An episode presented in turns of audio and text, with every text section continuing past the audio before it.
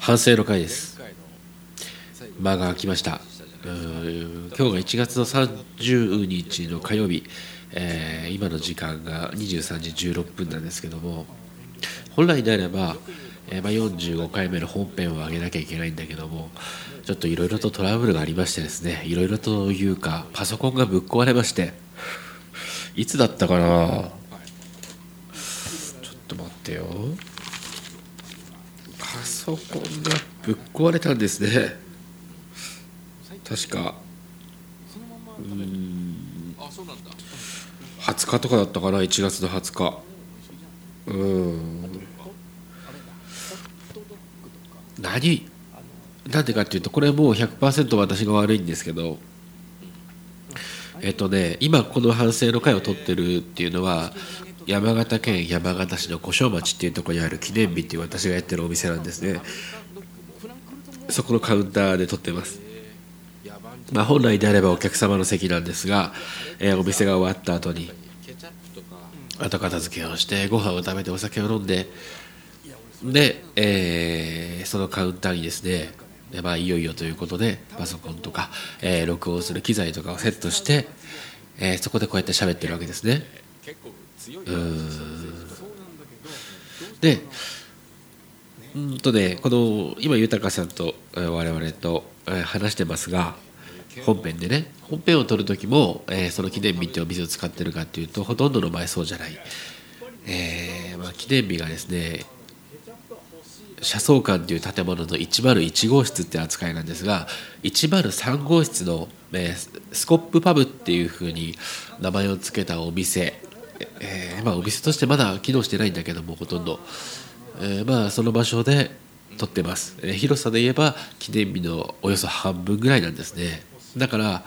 えまあ3人、えもしくは4人ぐらい集まってもともと記念日っていうのは10人ぐらいああのお客さんが入ればいっぱいのとこですからね。そこの半分ぐらいの規模なんで、えーまあ、4人ぐらいで集まって話すとまあちょうどいいっていう感じなんですね。でそこで撮ってるんですが、えー何もそこっていうのはラジオを撮るために借りているとこじゃなくてですね本当は、えースコップパブっていういわゆるパブうんまあ、お酒と、えーおつまみを出すお店として動かすつもりで、えー準備をしてきたわけです。ただ私一人でやってる会社なもんですからなかなかねうん両立が難しかったといえばというかですね理想を言えば記念日に予約が入ってない時とか、えー記念日がの閉店後、えー10時からとか、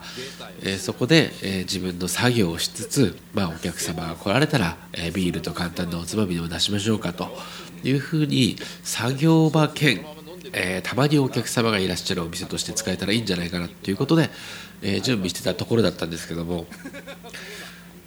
特にですね11、えーまあ、11月の後半から12月、えーそれから1月とですね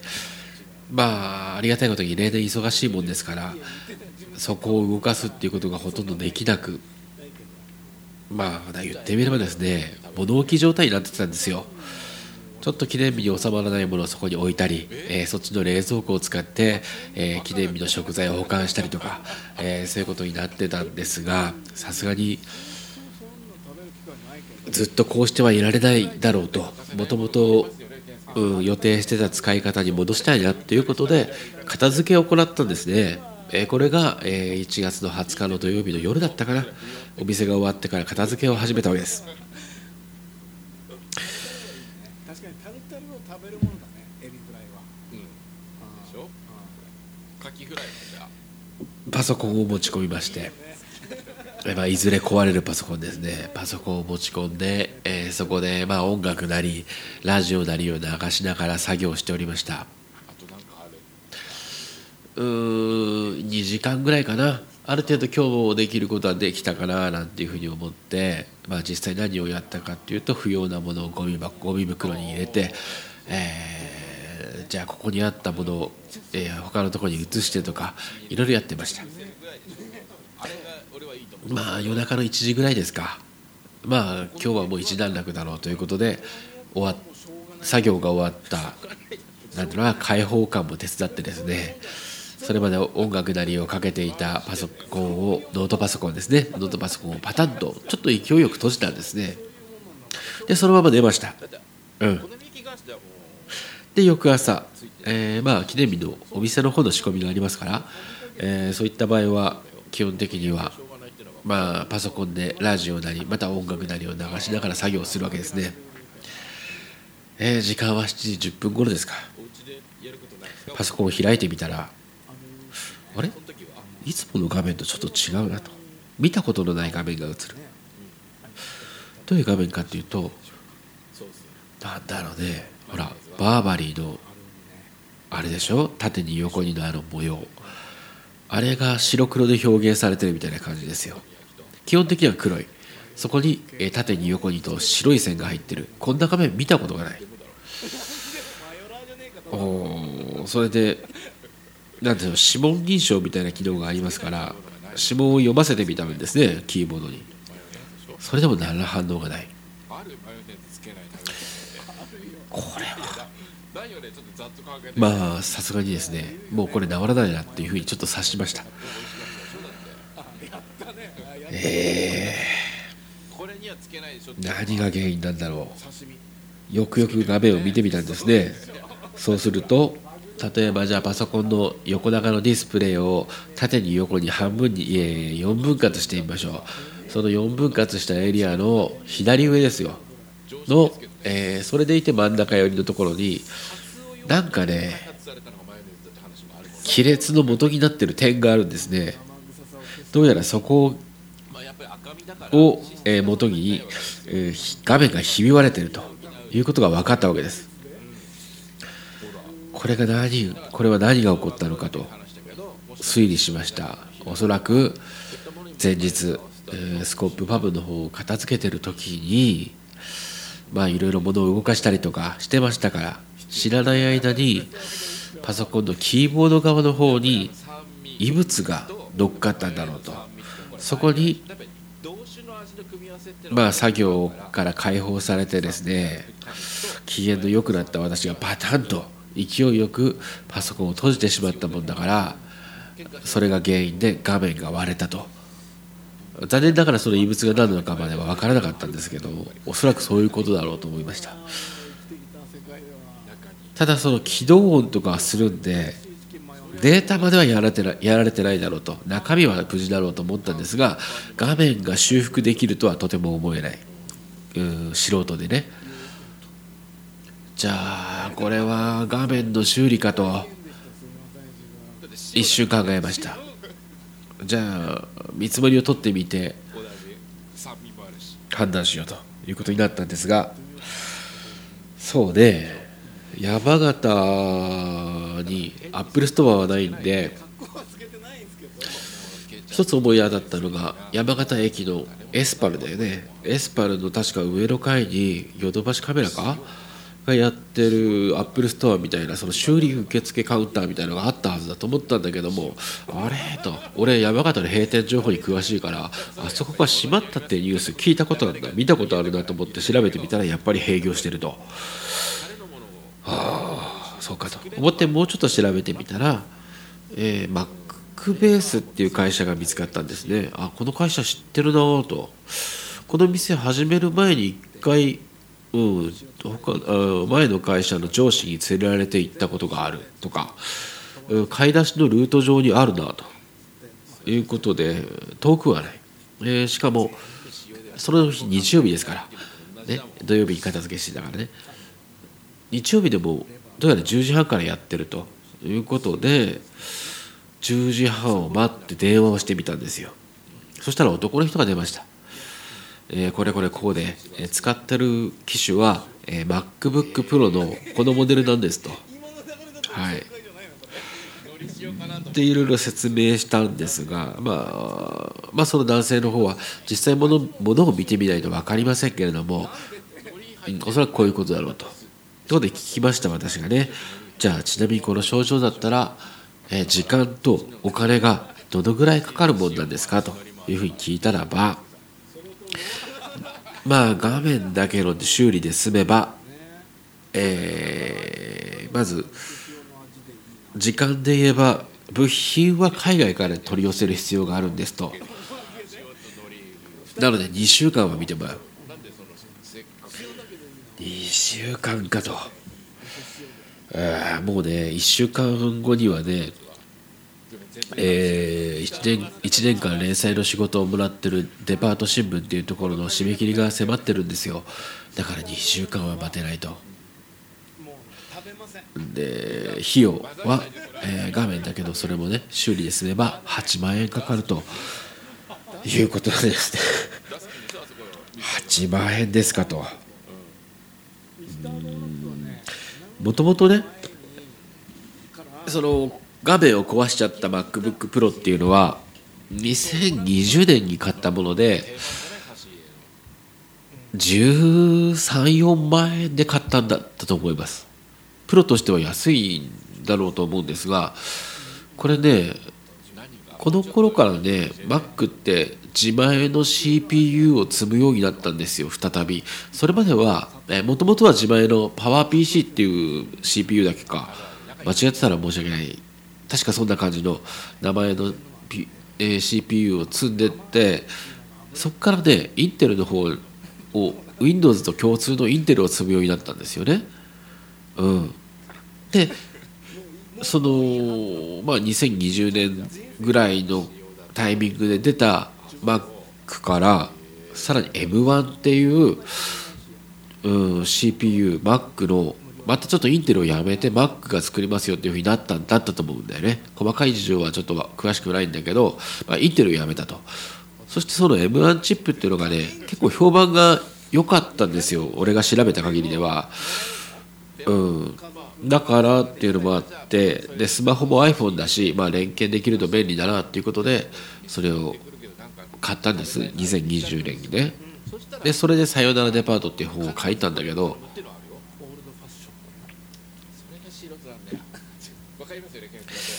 えー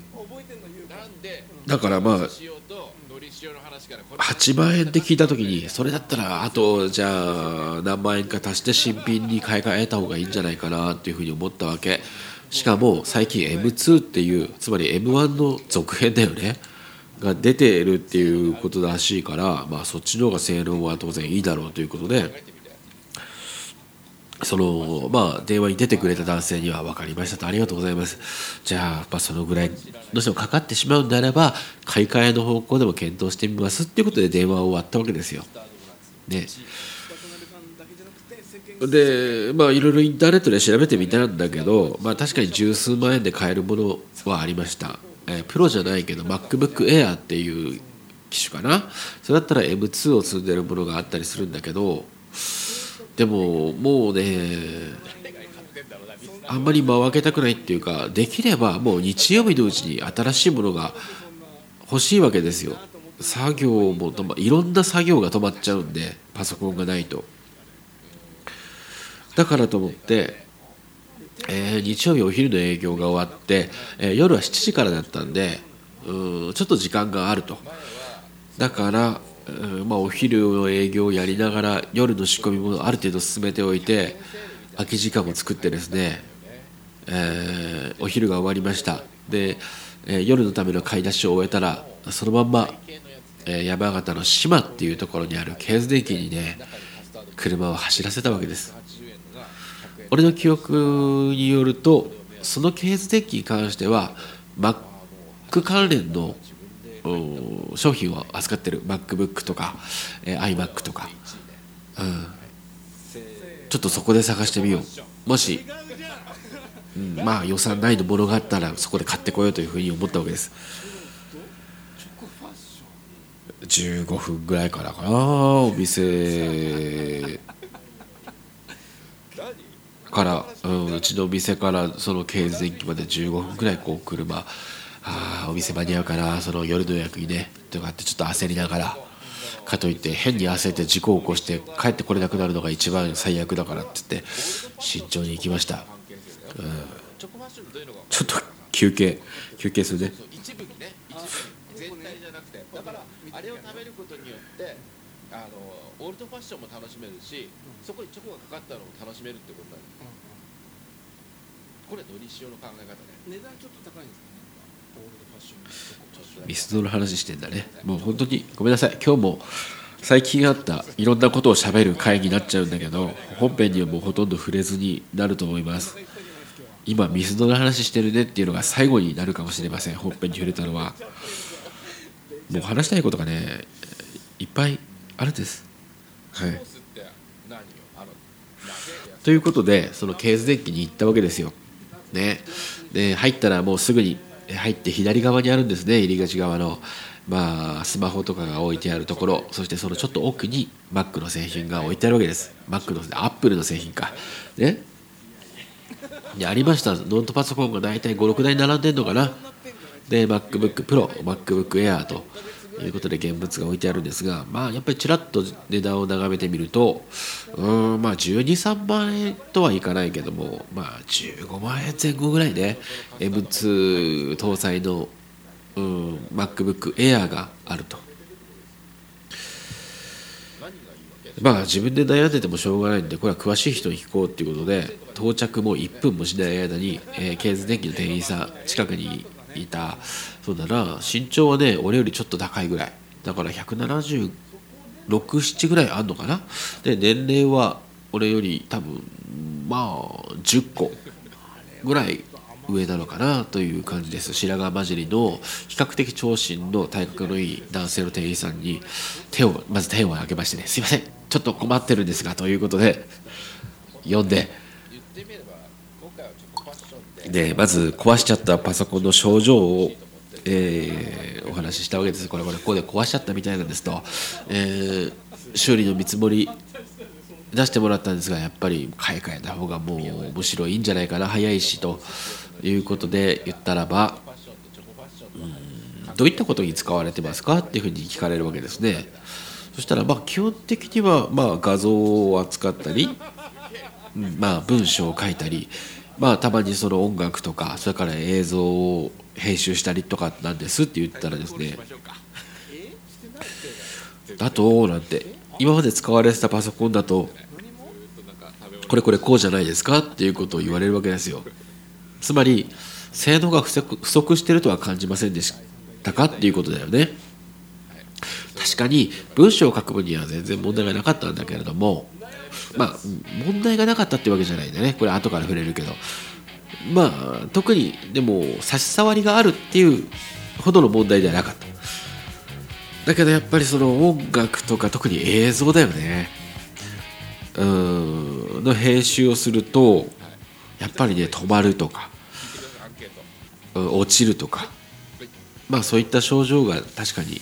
結構頻繁にあったんですよ。動かなくなるってねつまり。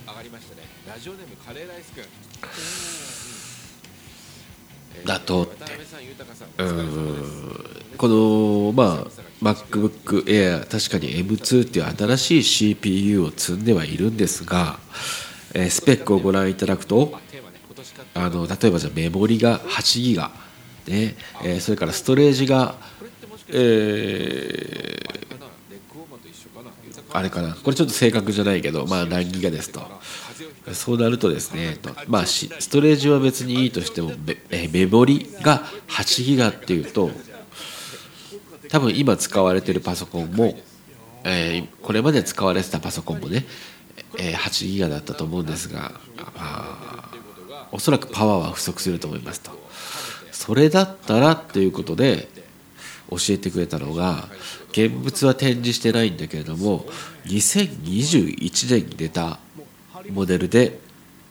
ちょっといいのがあるんですと。そうだねすごいでもなんかステマとか厳しくなってるから気をつけてちなみにお客様が使われているものは M1 プロではないですよねっていうふうに聞かれたわけです。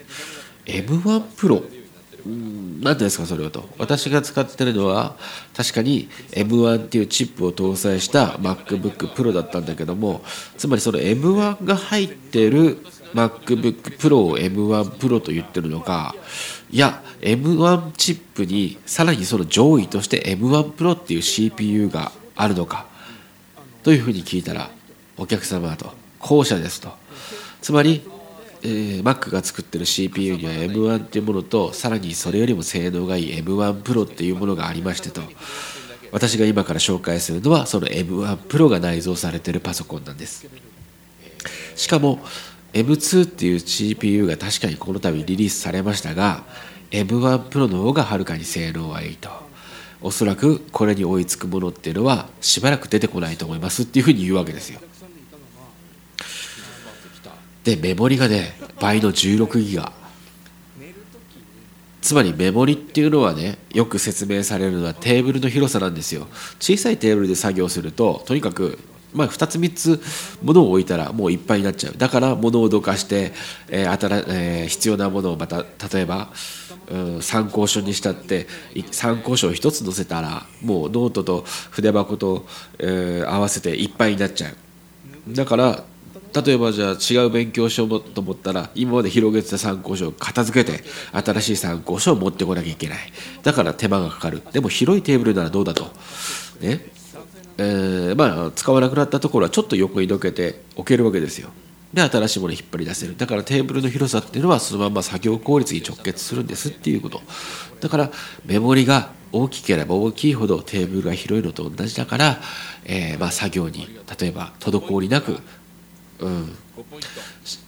仕事に集中ができますよっていうような説明なんだけれどもつまり今まで使ってたパソコンよりもそのテーブルの広さが倍あると、えーそれからストレージっていう記憶容量もおおよそ倍ぐらいあると。あなるほどと、じゃあもう一枚引いてください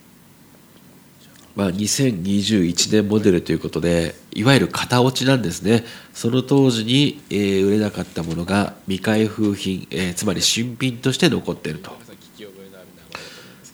いうことなんですが、えーまあ当然当時よりは安くなってるにしたってじゃあいくらなんですかというふうに聞いてみたら26万円だと簡単に要約すると40も過ぎてうんなんだ好きなタイプだとか店員さんと。実際書いてもらう26万円ですか？ってんじゃねえよっていう苦言を呈してくれ26万円なん。ですと33から始まっていうわけですよ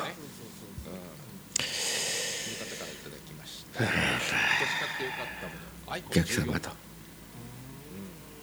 ね、今まで使われてたパソコンこういうふうにした時に止まりませんでしたかフリーズしませんでしたか確かにするんですよね。でもこのマシンだったら確かにメモリが16ですか。ストリストレージも1テラ1テラぐらいある。まあこれだとまあ確かに作業も滞りなくできるでしょうねと。残り1台だと。しかし26万って12まあまあもうあわよくば123万ぐらいで済むつもりで来たわけだよね。26万。まあちなみに、お店に入ってからまだ10分10分も経ってないここここまでねそんなさスケレとか変えたのかな40分ぐらいで終わるだろう満タンにしてもまあちょっと電話来たかかってきたら切れると思うんだ店員さんあのって。あのまあ血液ってさ前から結構じゃあご相談くださいみたいなねあの価格にあの価格表示あの書いてあったりするんだよねその店員さんに。つまり値引きに応じるから声かけてねっていうメッセージがあったりするんですよ。その時あったか分かんないけどケース電気って割とうんとなんだろうな。ポイントカードとか、えーなんだろうな山田電機とかヨドバシとかだとポイントを貯めてそのポイントで安く買えますよってことをやらない代わりに値引きしますよっていうスタンスでやってるお店だったから店員さんと26万円の件は分かりました。あしかしながらこれはこの価格のままなんでしょうかというふうにまあ経営電機のルールにのっとって私口を開いたわけですね。そしたらまあ慣れてんだね。あのエプロンの奥からスマートフォンを取り出しましてね店員さんが。あの電卓のアプリを呼び出して数字を叩き始めるんですよ。で数字をこう入力しながら「えーお客さんですね」って。あのアップルの製品なもんであんまり値引きはできないんですがということで、まあ、どうやらメーカーによってその幅っていうのはあるみたいだね。アップルっていうのはまあそれでも厳しいもんなんだ。ろうということで。ああそうか、ということでまあせいぜい34000円。よくて5000円ぐらい。の値引きなのかなと思って覚悟をして待ったわけです。店員さんがスマホを見せてくれます。23万5000円だと。お？って2万5000円ぐらい安くなってる。もうね23万5000円でも予算から10万円ぐらいオーバーしてんだけど元が26万で、え、しかもなんかあんまり値引きできないんですよっていうふうに言われて2万5000円も引かれたからすごい安いじゃんってやっぱ思っちゃうんだね怖いもんで。まあでもねすぐ我に帰ります。23万5000当然現金では買えないんでね。ちょっと待ってもらっていいですか?っつって俺もスマホを取り出すわけですよ。何をするかっていうと、えー、会社のカードのあのまあ会社で使ってるクレジットカードが今からこのぐらいの値段の買い物をするけども審査通る？どうなの？っていうのをアプリでできんの。例えばじゃあえー、今から10万円の買い物しますって時に10万って入力するといやもう無理だよっていうふうに返事が返ってくることもあればいや OK ですからまあ通してもらっていいよっていうふうに返事が返ってくる。これが、えー、素早く分かるアプリがあるのね。だから一応じゃあもうちょっと大きめに30万って入力して通るかどうか見てみたらまあ OKOK 通すよっていう返事が返ってくるわけだよ。うん。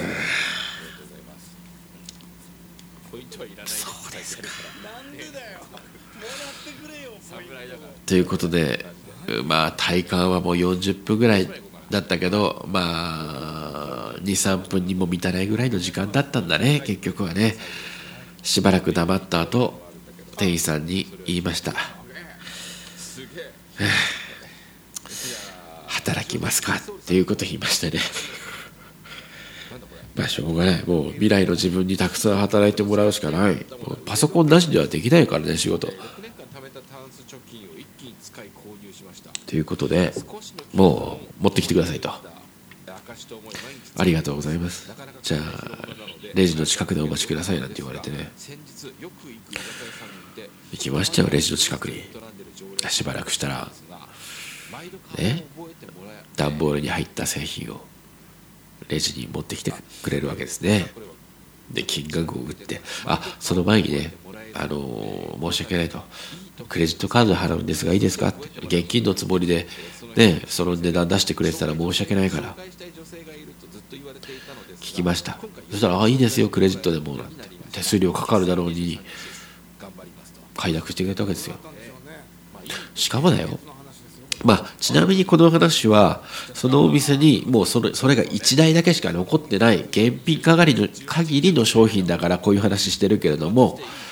うん、他にもね同じものが何台あってだと私はこの価格で買ったのにとか、えー、まあその店員さんが特別にこういうふうにしてくれたのにしてくれたっていうのをまあもう本当に何て言うかな広めるっていうことになっちゃうと申し訳ないんで、えー、ちょっと念のために言っとくけどももうこれはこの最後の1台限りの対応なのね。うん、そうでえーまあ、23万5千円と、まあ、覚悟をしてカードを取り出してます私はね。そしたらその、えー、段ボールを抱えながらねその男性の店員さんがレジに金額を入力してくれたんだけどそれが23万円ちょっきりだったんですよ。ちょっきりって古いですか？言い方は。でもいいねもう今回は。ださらに5000円結局値引きしてくれたんだよね。クレジットカードで払うといった僕をあのこの金額でいいんでっていうふうに言ってくれたよっぽど私の身なりがボロボロだったんでしょう。こいつが23万5000円も払えるはずがないと。さっきはカードの申請通りそうだというふうに嘘吹いてたけどもまあここで売れないよりは、まあ、5000円ほど安くしてできるだけカードの申請が通りやすくするね。方がいいというふうに判断されたのかもしれません、ね、さらに5000円結局トータル3万円も値引いてくれてですね。まあこうなるとただだよね。ただ。うん。売ってくれたわけですよ。でもねここまでお店入ってから15分ぐらいだよ。15分でさ23倍の買い物することってある？俺多分この先一生ないんじゃないかなと思うんだよ、うん、よっぽどあれだよね。誰か俺の大事な人が誘拐されてさ身代金が23万円だというふうに言われたらまあそれは即決で出しますけど。そうでもない限りは15分ぐらいで23万円払うっていう決断はできない。やっぱりそれはもう店に1時間後には戻んなきゃいけないっていうこともあったしやっぱり何が何でも今日のうちにパソコンを手に入れて壊れちゃったパソコンからデータを移さなきゃいけない、えー、それで締め切りに間に合わせなきゃいけないとかいろんな要因が重なってね、うん、背中を押されたっていうか、まあ、背中というか体全体をもう完全に押されてるわけですよね。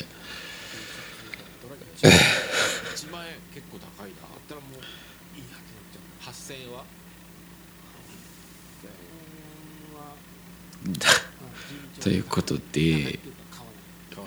もうカードもね無事通りまして。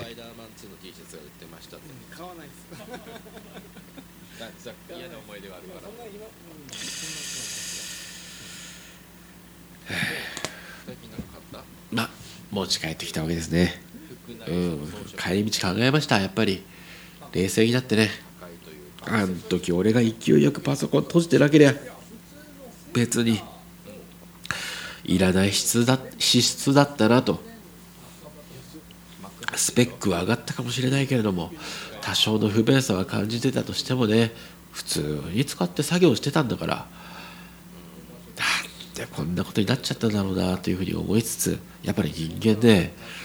うん、この買い物は良かったんだっていうふうに思い込もうとするんだね、うん、一貫性の法則っていうんですか？こういうのは。影響力の武器っていう本にね書いてあったけども一貫性の法則自分の取った行動を正当化するんですね人間っていうのはね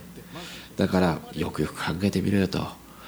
ね、23万円こうやって払わざるを得なくなったのは大変なことなんだけどもちなみにじゃあ2021年の型落ちだからって言って非常に性能がいい M1 プロっていう CPU を積んで、ね、メモリも16ギガだ場合だと。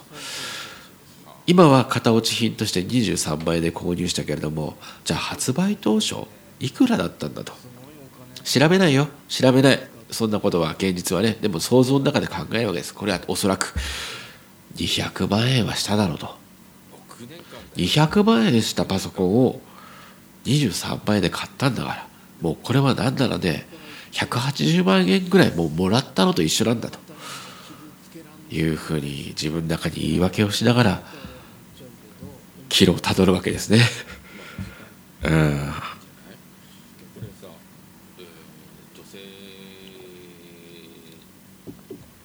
で戻ってきました、えー、まあすぐにデータ移行の作業はできないんで指示から来られるお客様に、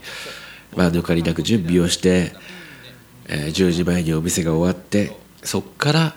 データの移行に入るわけですね。いろんなケーブルをつないで壊れてしまったパソコン A と新品で買ったパソコン B をつなぎました。ここで問題が起こるんですね。データの移行はできますと。画面が壊れててもどうやら中身には問題がなかった。だから、えー、パソコン A の中身をそっくり B に移すこと自体は可能なんですが OS ねパソコンの元になっているソフト。基本の基本のソフトの OS っていうものが新しいものから古いバージョンに新しいバージョンから古いバージョンに向けては移行できませんよっていうメッセージが出るわけですこれどういうことかっていうと壊れちゃったパソコンは2020年に買ったものなんだけども使ってるうちにある程度バージョンアップはしてる例えばバージョン5で買ったものが壊れた当時はじゃあ8になってたとしましょうと。ね、ただしえー今回買ってきたパソコン2021年モデルで壊れたパソコンよりは基本的に中身というかその機械自体は新しいんだけどもその当時からずっと倉庫の中で眠ってたもんだから OS はその当時のまんまだと。だから壊れちゃった型の古い方の方が OS のバージョンとしては新しくて開封したての2021年の新し、えーパソコンに関しては OS が古いっていう現象が起こってるわけですよ。だから新しいものから古いものに対してのデータ移行はできませんというふうになったわけです。まあそうかっていうことでまたちょっと時間をかけてですねお互いの OS を最新のものにアップデートしました。そしたらまあ問題なくデータの移行ができたっていうことで、まあ、トータルで結局朝までかかったのかな、まあ、まあ寝寝てないわけじゃないんだけどもうデータ移行してもらもらってる間は寝て朝になったら完了してたっていうことになるわけですけども。まあよかったよかった、うん、パソコンの方も全部データが移ったようだなということでその時は安心してまあさらに翌日ですよ。いよいよまあ連載の締め切りも迫ってるしちょっと文章を書かなきゃいけないなと思って文章作成ソフトを立ち上げるわけですね。新しいパソコンの方でね。そうすると1文字入力するとアプリが落ちる。あれでと思ってもう一回立ち上げてまた入力するとまた落ちる。それがね繰り返されるわけです。ああこれまでもね特定の動作をした時にアプリが落ちるってことはありました？その文章ソフトはね。例えば文章を全て選択書いたえ例えばじゃあ100行書いた文章を全てけ、えー選択して消そうとするとその瞬間に落ちるっていうことはありました。だからまあなんとなくその傾向には慣れてねじゃあ全部一気に消さないでまあ2分割3分割にして消しましょうなんていう対応をしてたんですがこれがさっき言った何ら問題がなかったわけではないっていうことなんで文章のソフトに関して。でもまあそれ以外に別に目立った問題がなかったから普通に使ってたんだけども今回は文字を1文字入力するだけで落ちるっていうことになってるわけですよ。原因として考えられるのは結局は新しい OS に対応してないってことなんですね。うん。じゃあしょうがない。アップデートっていうものがありますからアプリには。アップデートを待ちましょうと。つまり新しい OS に対して今までのアプリをちょっと修正なり修理をして新しい OS についていきますよっていう状態にする作業っていうのがアプリの開発元にはあるわけですね。ということでその開発元開発元を探ってみました。そしたらどうやら2020年ぐらいから全く動いてない。だからかと。その前の場、まあ、ちょっと前まで、えーまあじゃあ全てを選択して消そうとすると落ちる。これも結局は OS に対応してなかったから起こったことでさらに OS がバージョンアップされたら今度はもう文字すら書けなくなったんだと。その間、えーというか現在までそこの開発元はもはや動いてないということでこれまでもギリギリなんとかなってただけだったんだなっていうことに気づくわけですよ。そのアプリってね1800円で買ったやつなんだけど Mac でなかなか縦書きで Ruby も触れてうーなんか結構便利だったんですよ。もうそれが使えないのかとなってね。じゃあ今も問題なく使えてそれと同じように高性能な文章作成ソフトアプリがあるかっていうとまああるんですよ。発生するんだね。ええって。また出費だの？っ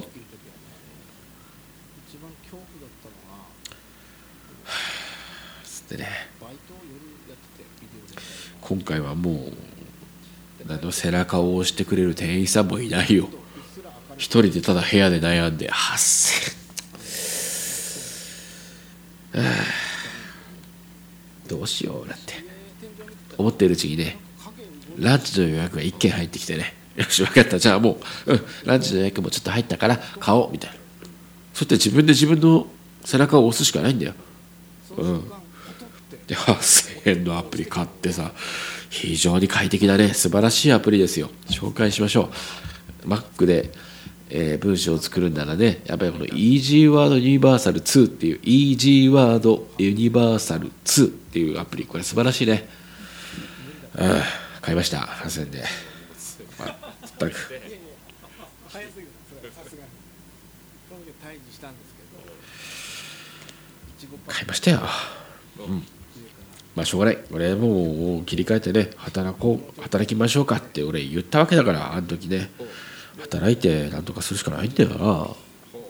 まあ翌月一括では当然できないから、まあ、12分割ですよ。クレジットカードでね。だからまあおおよそ一月2万円の支払いが乗っかるわけだけどもしょうがないな働くしかないよ。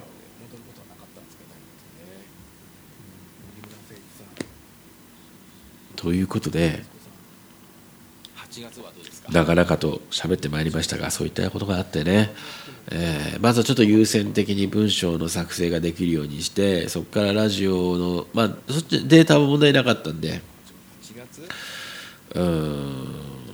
ラジオのまあもうこうやって録音できる体制を整えてみたいなのをちょっとまあ隙間の時間にやってたら今になっちゃったっていうことなんです。で本当はね昨日同じ話を取ってたんだけど昨日はえらく疲れてたんだね。うん。なんか話し方もね今以上にヘロヘロだしなんか余計なこといろんなこと喋っちゃったなと思って一旦は公開ししたんだけど明け方4時、まあ、5時前かなふと目覚めた時にああダメだこんなの人に聞かせらんないやと思って削除しちゃいましてね。実は同じ話をこれ日をまたいでもう一回やってるわけなんですよ。うん。でまあパソコンぶっ壊れ事件に関しては別にこの通りに喋ってたんだけどその後あのー昨日話したのがあれなんですよね。漫画家さんが亡くなったでしょ？そのセクシー田中さんっていう作品ですよね。でまあ一日経った今日もいろいろといろんなところでいろんなことが言われてるん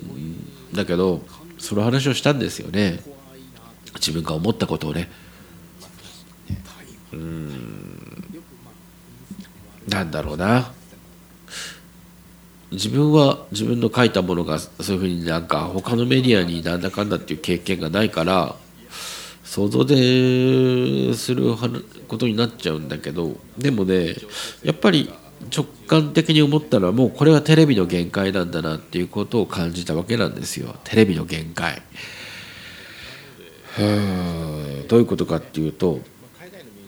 テレビって、まあ、つまり、えー今回の問題っていうのはその原作があってその原作がドラマ化される時に原作者の、まあ、今回亡くなっちゃった、えー自殺しちゃった原作者の方が意図しない方向に改変されたっていうことを訴えたわけですよね。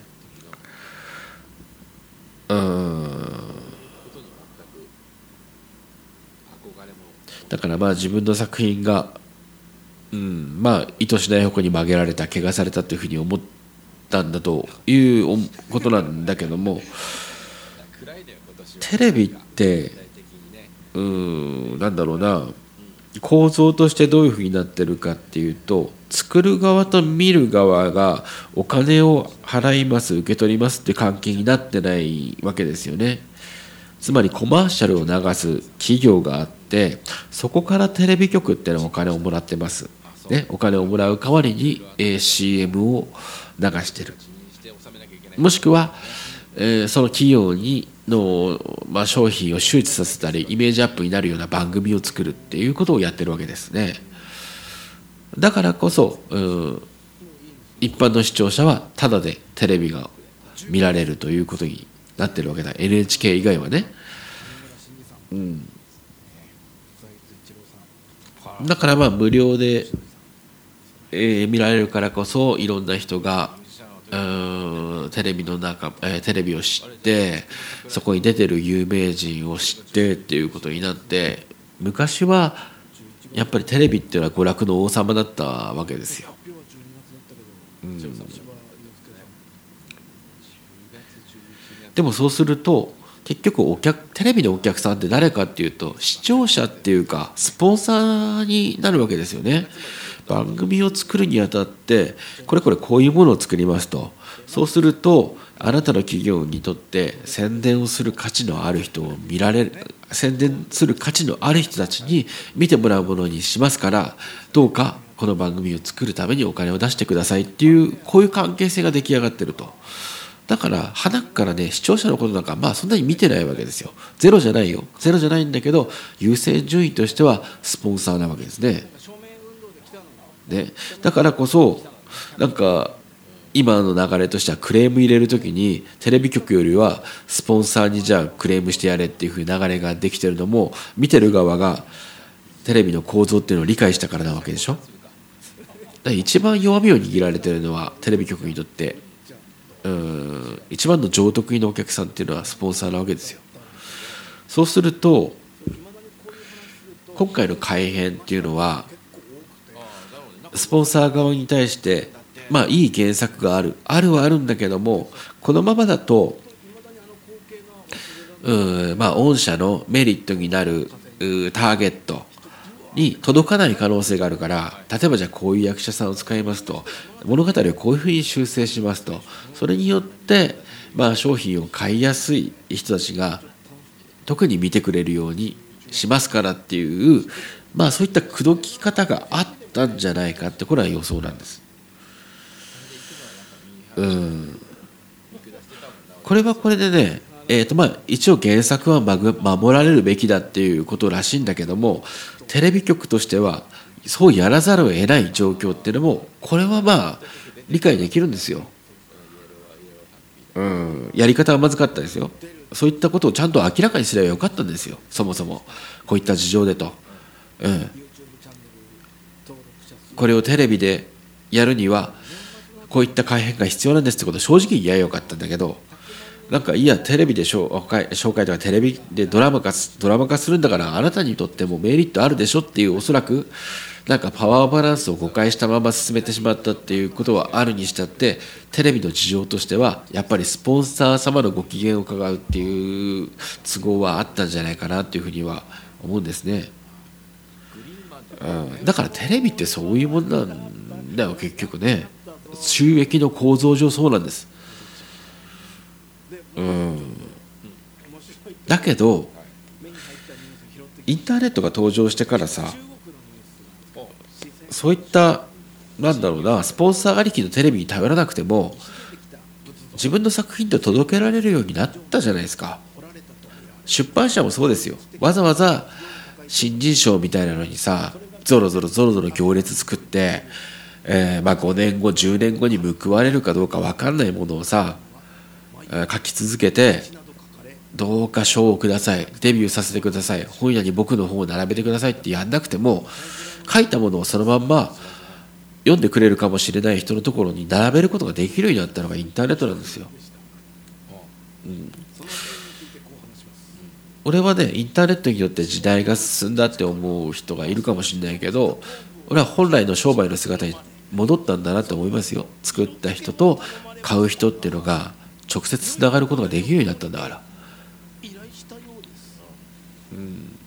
すでも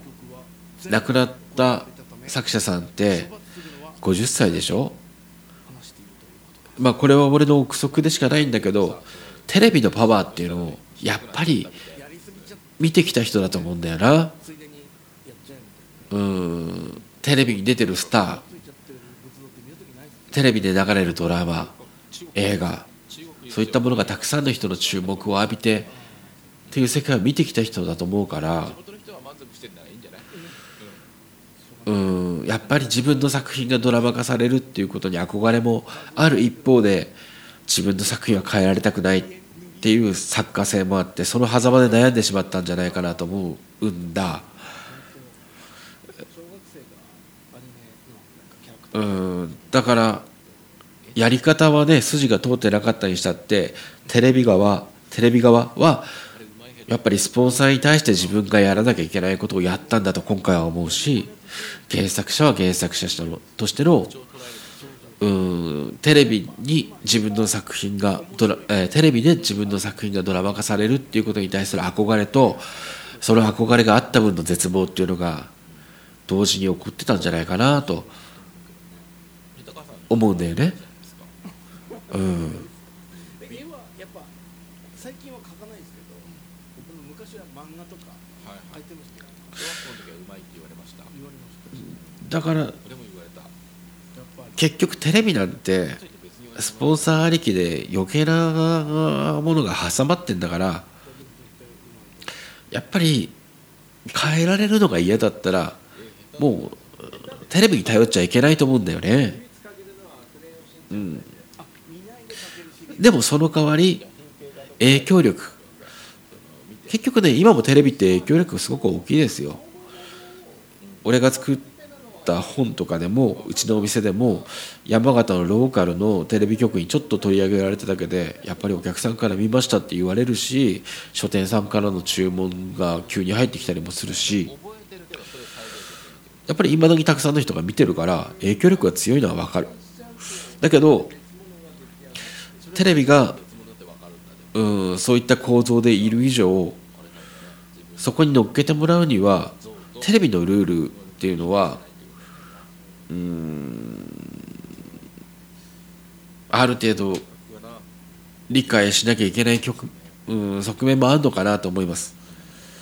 うん、だからどっちを選ぶかなんだよな。自力で自分が作ったまんまのものを売り、えー受け入れてくれる人たちをインターネットっていう今、えーものすごく便利なツールを使って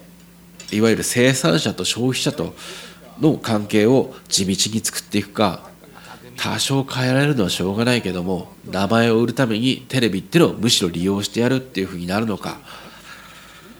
うん。テレビにまで自分の作家性っていうのを持ち込んじゃうとそりゃ苦しいよなって思います。うん。むしろあむしろというかましてそのまあ俺もそうだけど小さい頃からテレビの中に映ってる人たちに憧れてなんか自分の書いたもの作ったものも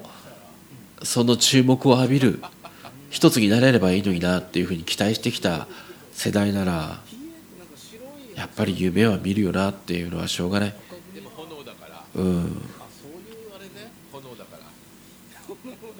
だから今回亡くなった先生が、えーまあ、今回の件だけでもしかしたらそういった行動に踏み切ってしまったのかっていうのは分からないわけですよ。ね、みんなしてさ、えーこれはこうだって言ってるけど俺も含めてだけどな。もしかしたらプライベートで我々の知らない何かがあってたまたまな今回の一件っていうのが引き金になってしまったかもしれないしはたまた違う引き金があってそういうことになってしまったのかもしれないんだけど。うんなもうすぐ作り始めて車とか、ね、剣みたいなやつ作ったりとかね、そうあーでも俺は足まあなんかそういうこと当たり前の車とかは作りたくないわけ、うん。だから 誰ともかぶりたくないっていうのがあるでしょ、ひね。りあったん。ですねもう走行してるうちにもうこの日までに作んなきゃいけないなって期限が過ぎちゃって切ないよね。残りねっていうことでうん。やるんだけど結局ね紙粘土でね分析すればさテレビなんてそういうふうに動いてんだよっていうのは言うのは簡単だけどさ当事者にしてみればなかなかね。と思うけど。でもやっぱりテレビの限界だっていうのは思う。うん。で今はテレビ局もねその自前でオンデマンドやったりとかしてうん自分の作った番組を見てくれる人たちにお金を払ってもらってっていうような流れも少し出てきてるけど、ピンクとか駆使してまあ、完全にそうなるっていうのはかなり遠い話だろうと思うしそれにはさそういったテレビも含めるエンターテインメントはせ、えーまず消費する側がタダで得られるっていうのはおかしいし不健全だから、うん、自分が見たいものをちゃんと自分でお金を出して買いましょうっていう世の中に完全に移行するまで難しいと思うんだよね。なんかを入れ入れたのその実際のでだからそういった選択肢を外すとだんだんだんだん商売とか作品の規模、えーその読んでくれる人たちの規模っていうのは、うん、少なくしていくスケールをダウンさせていくしかなくなっていくんだ今の段階ではね。だからうちは一人でやってる会社だから自分と、えーお客さんの間には何も入れないっていうふうに今のところは決めてますよ、うん、スポンサーみたいなものとかは挟まない、うん。広告みたいなのを募集しない。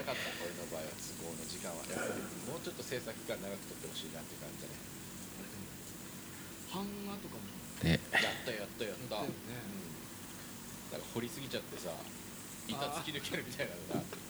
だからテレビっていうのは影響力があるからやっぱり自分たちがお前とお前のって、うんまあ、作品を売ってやるんだぞっていう意識はどっかにあるのかもしれないし原作者がどれだけ権利を訴えてもい。やいやと結果が出れば納得するからっていうふうに